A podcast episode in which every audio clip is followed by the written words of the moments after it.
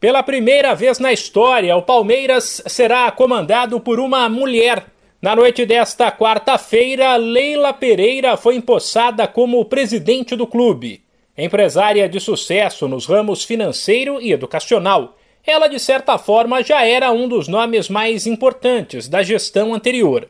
Leila é dona dos principais patrocinadores do Verdão e investiu pesado nos últimos anos para que o time ganhasse um caminhão de títulos principalmente o Bida Libertadores.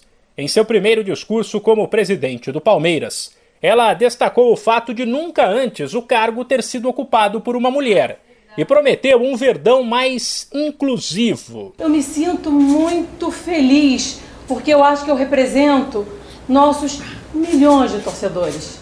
Que o Palmeiras ele é muito maior, não é, do que nossa, o nosso clube. O Palmeiras está fora. A grandeza do Palmeiras está aqui dentro, mas também está fora dos muros.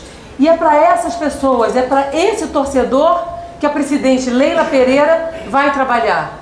O que eu quero é um Palmeiras realmente de todos. Um Palmeiras acessível para seu torcedor. Que qualquer torcedor tenha a possibilidade de entrar nesse espetáculo que é a nossa arena que qualquer torcedor tenha condição de comprar a camisa do Palmeiras. É para isso que eu vou trabalhar, é para isso que eu estou aqui. Leila Pereira ainda brincou com o agora ex-presidente Maurício Gagliotti, que também participou da cerimônia. Disse que a gestão dela será melhor e deixou claro que o foco do Palmeiras é a conquista do Mundial em fevereiro. E tendo a certeza absoluta, desculpa Maurício, mas eu tenho certeza absoluta que a nossa gestão será a melhor gestão da história do Palmeiras. Eu sei que é difícil superar esse presidente, mas juntos, unidos, superaremos, que a gente tem que evoluir sempre.